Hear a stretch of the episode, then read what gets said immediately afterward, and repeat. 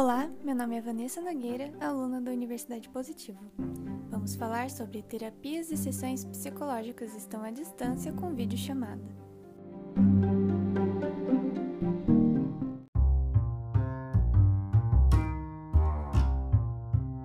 Conforme desde março de 2020 o Brasil está em quarentena, muitas atividades tiveram que mudar drasticamente para evitar o contágio do coronavírus. Uma pesquisa da Universidade do Estado do Rio de Janeiro indicou que praticamente dobrou os casos de depressão e aumentou 80% os casos de ansiedade. A paciente Maria Eduarda Volman, de 19 anos, faz terapia desde 2018. Agora, com a pandemia, está por videochamada. Ela comenta como está a sessão psicológica atualmente e a importância dela. Eu prefiro pessoalmente porque eu sinto que eu consigo me conectar mais com a minha psicóloga.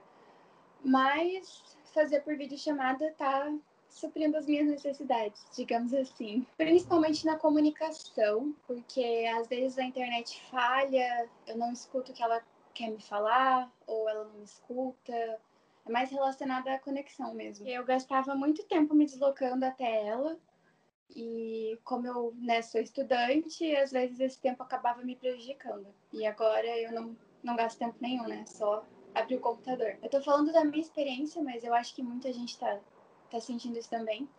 Que o fato da gente estar tá trancado em casa parece que a gente tá trancado com, com a gente mesmo, sabe? Como se a gente estivesse trancado num quarto cheio de espelho. E a gente não tem outra opção, sabe? Porque antigamente a gente podia simplesmente ignorar nossos problemas e se distrair com outras coisas. E agora você pode se distrair até certo ponto. Mas chega uma hora que você tem que simplesmente enfrentar, sabe? E eu acho que isso está acontecendo comigo, né? Eu já conversei com muita gente que também falou que se sente assim. Então a terapia está sendo muito mais importante agora.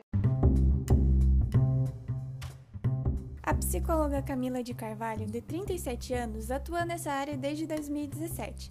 Ela está fazendo sessões em vídeo chamada desde março. A seguir, ela conta como estão suas sessões e suas visões futuramente. Com a disponibilidade minha dos, dos pacientes, eh, com o passar do tempo, o trabalho passou a fluir.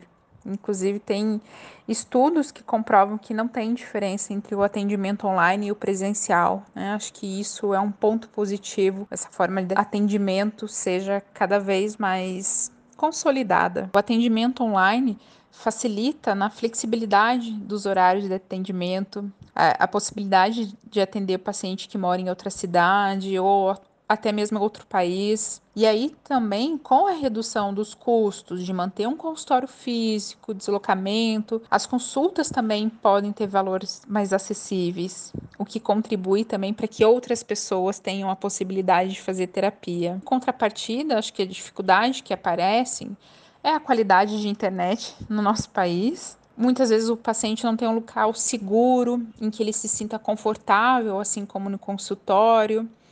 Então, às vezes, o carro pode ser uma boa opção para esse atendimento, mas para mim, particularmente, a maior dificuldade é eu não poder estender um lencinho. No momento, meu atendimento é exclusivamente online. E em relação aos meus pacientes antigos, acredito que cerca de 90% migraram para essa forma de atendimento. Em relação ao futuro, de, de médio prazo a curto prazo, eu particularmente não consigo pensar na possibilidade de voltar para o atendimento presencial enquanto me colocar em risco ou colocar os meus pacientes em exposição ao Covid. Não vejo sentido para isso. Né? Então, acredito que sim, para mim, irá continuar dessa forma do atendimento online. E acredito que é uma mudança que chegou. Não acredito que, passada a pandemia, 100% das pessoas irão voltar para o presencial. Acredito que é uma mudança que veio para ficar. A solidão, o confinamento, a ausência do contato social pode vir a piorar a situação do ser humano nessa época de pandemia. Se por acaso precisar, tem a opção de ligar para a ouvidoria Como Vai Você, discando 188.